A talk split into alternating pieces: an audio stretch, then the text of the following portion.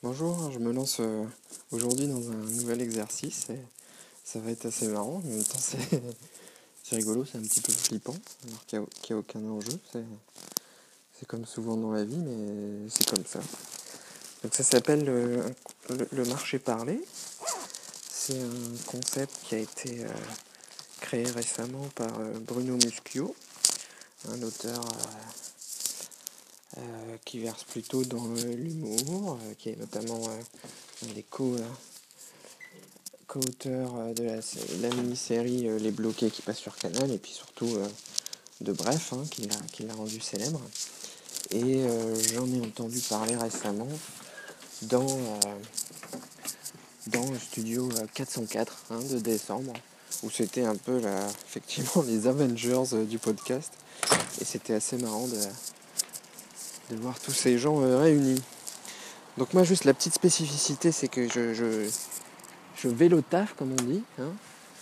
Donc euh, je viens de monter là sur mon fidèle destrier, mon bomb track needle, mon fixie chéri, hein, spécial casse dédié à, à, Daz qui adore les fixies. Hein. Et euh, je me dirige tranquillement vers, vers le boulot. Et donc j'ai j'ai été séduit par, le concept. Hein. J'ai écouté plusieurs marchés parler. Et euh, c'est un truc assez brut. Hein. qualité du son, les bruits de la rue. Moi je suis en vélo, vous aurez sans doute un peu de, bruit de voiture ou le vent relatif, mais euh, c'est comme ça, c'est le jeu ma pauvre Lucette. Euh, si ça vous emmerde, vous arrêter d'écouter là. Et puis c'est tout. Donc moi j'ai été séduit par le concept parce que je trouve ça vachement sympa de, de marcher, de bouger, parce que bouger, bouger c'est la vie. Hein, la, physiologie allongée c'est la physiologie de l'homme malade, c'est déjà de la physiopathe, c'est plus, plus la vie pour moi. Et donc je trouve que c'est une belle réconciliation euh, du corps et de l'esprit que de, que de laisser dérouler. Euh, c'est penser sur un sujet en marchant. Hein, même si l'esprit et le corps sont peut-être un peu trop souvent euh, déconnectés et séparés, moi je, crois que je prends de plus en plus conscience que, que tout ça ne fait qu'un. Mais euh, c'est encore euh, une dichotomie très présente dans les discours et, et les lectures à droite, à gauche. Alors j'ai j'avais quand même trouvé euh, un thème. Ah, tiens, une camionnette Iléo, le nom le plus débile j'ai euh, trouvé récemment. Euh, donc je vais vous parler d'un truc qui me tient à cœur, c'est ma découverte de, l'hypnose conversationnelle, l'hypnose ericksonienne et les, les, thérapies associées comme, comme les thérapies brèves moi, je, je suis médecin. Ma spécialité, c'est l'anesthésie à réanimation. C'est un boulot euh, assez technique. Hein. Il y en a qui, il y en a qui diraient hein, qu'on n'aime pas les gens parce qu'on fait que les endormir pour pas pouvoir leur parler. Bon, c'est sûr, avec quoi je suis pas tout à fait d'accord, bien sûr, mais c'est un autre débat. Et donc, euh, ça fait longtemps que ce, possibilité de me former à l'hypnose me taraude, d'avoir entendu des, collègues euh, prendre du plaisir à se former sur ce sujet, leur dire que ça leur a fait du bien, c'était déjà euh, une très grande motivation. Et d'ailleurs, j'adorerais euh, qu'on monte des études sur l'impact. Euh, oh là, le vent là, c'est terrible. Oh, ça va être un, grand succès ce premier marché parlé à vélo taf. Et euh, donc je disais que ça serait super de faire déjà une étude sur la satisfaction des patients euh, lorsqu'ils sont pris en charge par des patients, par des soignants qui ont fait des, formations qui leur apportent du bien à eux, soignants, euh, par rapport à d'autres qui font du taf, euh, malheureusement un peu standard, sans forcément porter toute l'attention au patient comme il devrait la mériter. Voilà un premier point.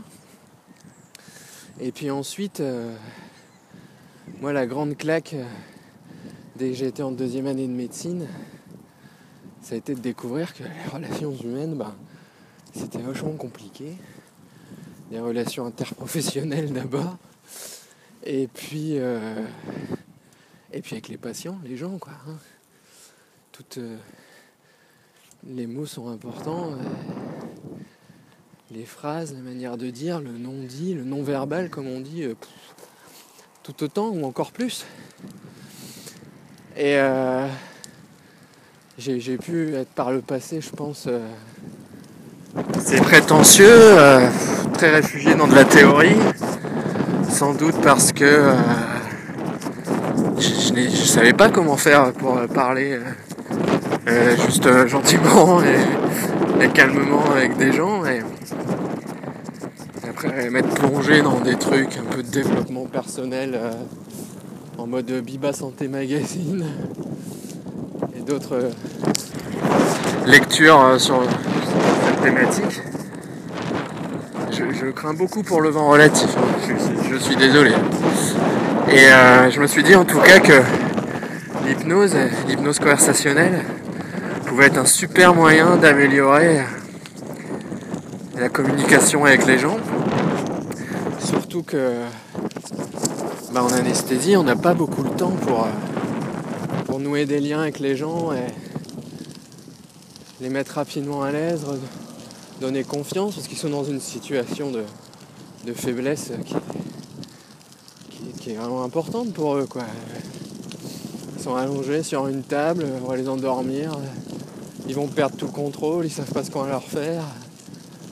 Avec des médicaments qui les mettent euh, dans le coma euh, volontairement, c'est un truc tout à fait dingue. Hein, mais...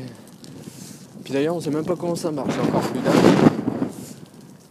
Et donc euh, je voulais trouver un moyen de rassurer rapidement les gens, de pouvoir répondre à leur détresse.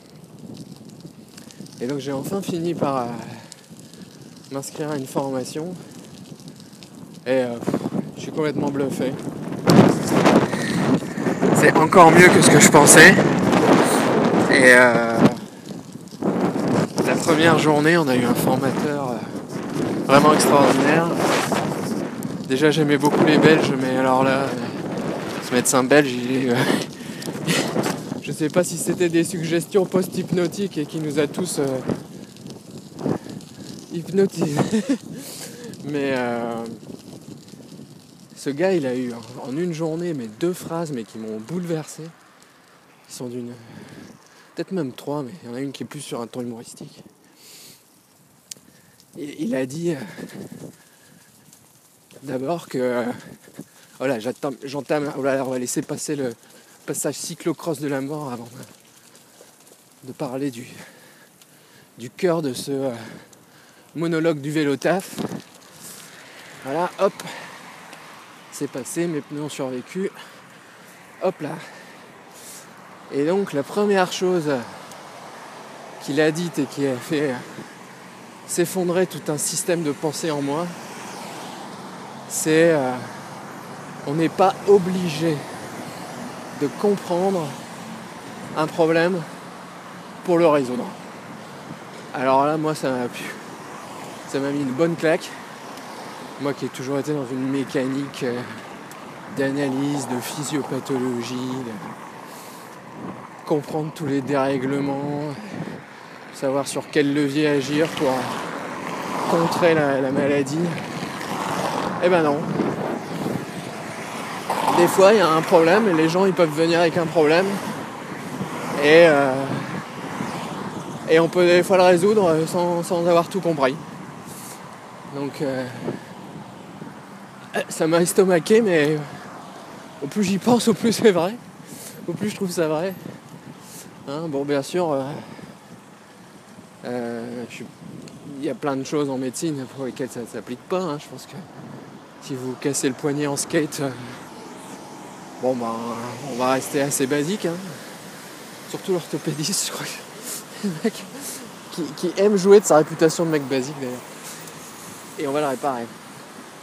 Mais euh, en, disant cette phrase, euh, il voulait nous faire comprendre que qu'il y avait plein de possibilités d'auto-guérison par le patient lui-même et que nous, en faisant juste des suggestions et en mettant dans le bon état d'esprit, on pouvait tout à fait déclencher des, mécanismes de réflexion chez le patient, quelque part euh, d'auto-guérison, sans que forcément lui-même comprenne ce qui lui arrive, ni même qu'il ait besoin d'un. ni même qu'il y un déclic ou un hurrah moment.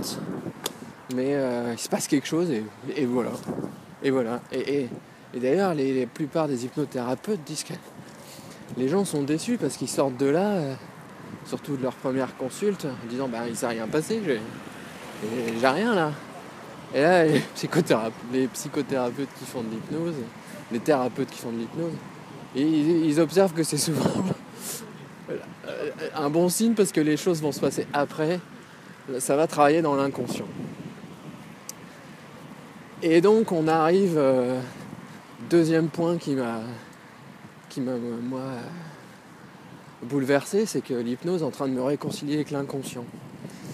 Euh, j'ai découvert l'inconscient bah, en terminale, les cours de philo, euh, Freud, une espèce de révolution euh, dans des sciences humaines, hein, un, peu, comme Darwin avait révolutionné la biologie, la place de l'inconscient dans la vie de l'homme, un truc extraordinaire. Alors j'avais lu, j'avais été fasciné. Bien sûr, je devais comprendre deux mots sur dix dans tous les écrits que j'ai lus à l'époque, mais ça me fascinait tout ça. Et aussi, à la même époque, j'étais, enfin même depuis tout petit, j'étais fasciné par Léonard de Vinci, ce personnage extraordinaire. Et euh, il y a un bouquin qui m'avait beaucoup plu aussi parce qu'il versait un peu dans l'ésotérisme.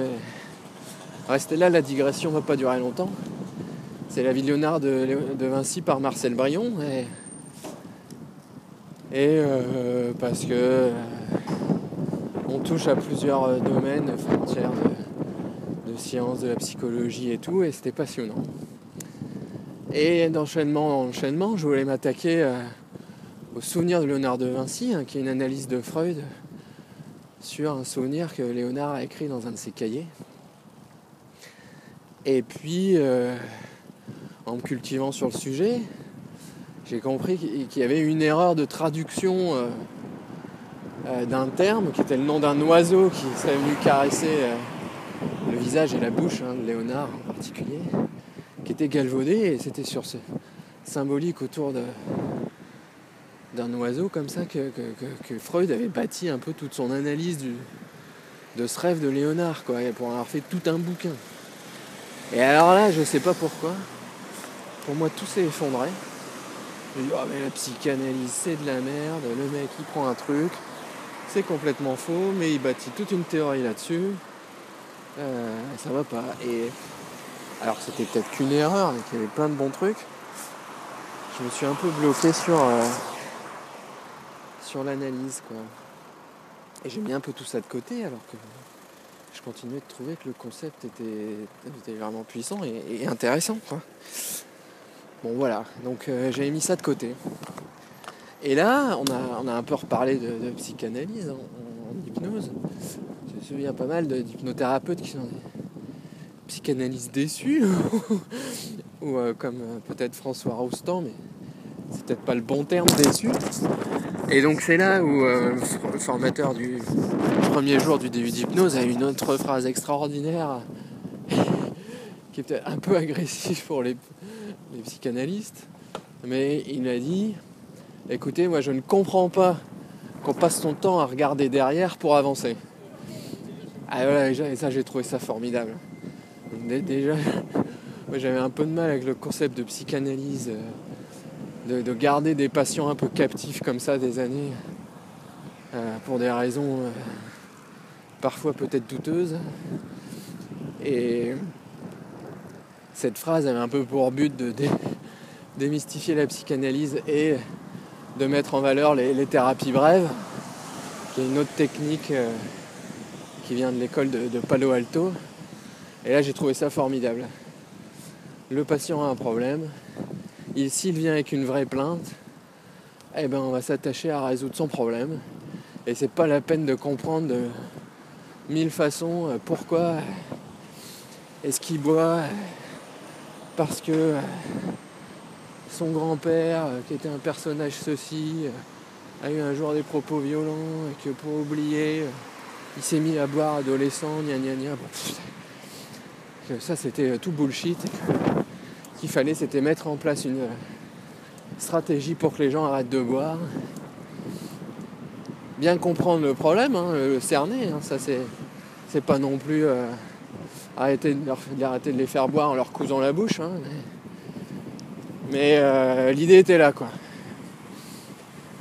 Et puis enfin, il a eu une troisième phrase humoristique, et ça c'était génial. C'était une anecdote euh, qu'il a racontée à propos de son fils à qui il proposait un, traitement tout bête pour une angine. Hein. Et le fils il semblait hésitant, gna gna gna, ah ouais mais non, je veux pas, bidule.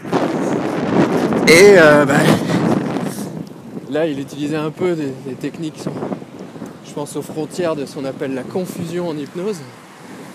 C'est de dire, bah écoute, euh, il a commencé, et puis il a aussi commencé par ratifier ce que lui disait son fils, toujours aller avec le patient, pas contre. Ça, c'est François Roustan qui le dit souvent aussi. Et donc, il dit Bah oui, t'as raison. Euh, et virgule, ça n'est pas parce qu'il y a des solutions qu'il faut les prendre. Alors là, ça, c'est un peu typiquement la, petite phrase qui déboussole pour euh, faire enclencher des mécanismes de réflexion. Genre, qu'est-ce qui se passe? Alerte, alerte, on est en train de me bullshiter. Et puis enfin. Euh, il concluait, virgule, nous sommes donc bien d'accord, ce qui est à la frontière de, encore une fois, de la confusion et de la suggestion euh, hypnotique. Et je trouvais ça assez génial qu'avec euh, deux, trois techniques de communication, on pouvait, euh, on pouvait comme ça, finalement, gagner un peu plus d'alliance thérapeutique et puis aller dans le sens de la résolution de la plainte initiale du patient. Hein. Donc voilà. Donc aujourd'hui, euh, je suis qu'en formation, je sais pas faire grand chose, mais je suis fasciné par toutes ces idées. Je trouve déjà qu'au jour le jour, ça m'a aidé à, accueillir différemment les patients euh, dans mon métier, que ce soit en consultation ou au bloc. Il y a plein de, petites techniques, de petits outils euh, qui, sont, à mille, mille lieues de l'hypnospectacle, qui n'a strictement rien à voir avec ce qu'on fait, mais euh, qui peuvent rendre service, je pense, euh, tous les jours, quoi, pour, pour réussir à un peu plus nouer la confiance. Bon, alors là, on met le vent et grosse montée. C'est un peu complexe. Mais on va y arriver. Et donc par exemple, les deux, trois petites choses qui me plaisent beaucoup, c'est, c'est le mimétisme. Et moi je m'occupe beaucoup de patients qui ont la voix éteinte. Et je parle toujours. Euh, enfin, j'ai remarqué que depuis que, que, j'ai conscience de tout ça, je parle beaucoup plus doucement avec ces patients. Moi aussi, ma voix s'éteint et on se met un peu plus en, en face comme ça. Et, j'ai l'impression que les choses passent bien. Les autres choses très simples, c'est de plutôt que de toujours assez dirigiste avec les gens, bah, ma foi les laisser euh, les laisser s'exprimer et pour, euh, pour nouer la conversation c'est vachement plus simple de réutiliser leurs propres mots parce que c'est les leurs donc ça leur parle, c'est évident plutôt que de faire des discours alambiqués et, de couper la parole pour euh, dire attendez c'est moi le docteur ici, euh, c'est moi qui explique. Donc voilà, il y a plein de, choses positives. Je pourrais encore vous en parler un long moment, mais là j'arrive à la grande maison euh, des 50s en briques rouges et mon travail. Donc je vais je vais, arrêter là ce, massacre pour vos oreilles si, le vent vous a rendu sourd. Moi, c'est un petit peu amplifié par l'effet micro-casque. Et donc, euh, Si ça vous a plu, ben, n'hésitez pas à le dire. On fera des exercices euh, de monologue du vélo taf. euh, comme ça ponctuellement. Moi c'est bien, c'est passé encore plus vite que d'habitude la route. Et, et ben écoutez, euh, je vous souhaite que tout aille bien pour vous dans vos vies. Euh, et oh là là là là, le vent va avoir raison de nous. On est en mode Ushuaïa vélo taf là. Allez, bonne journée les amis.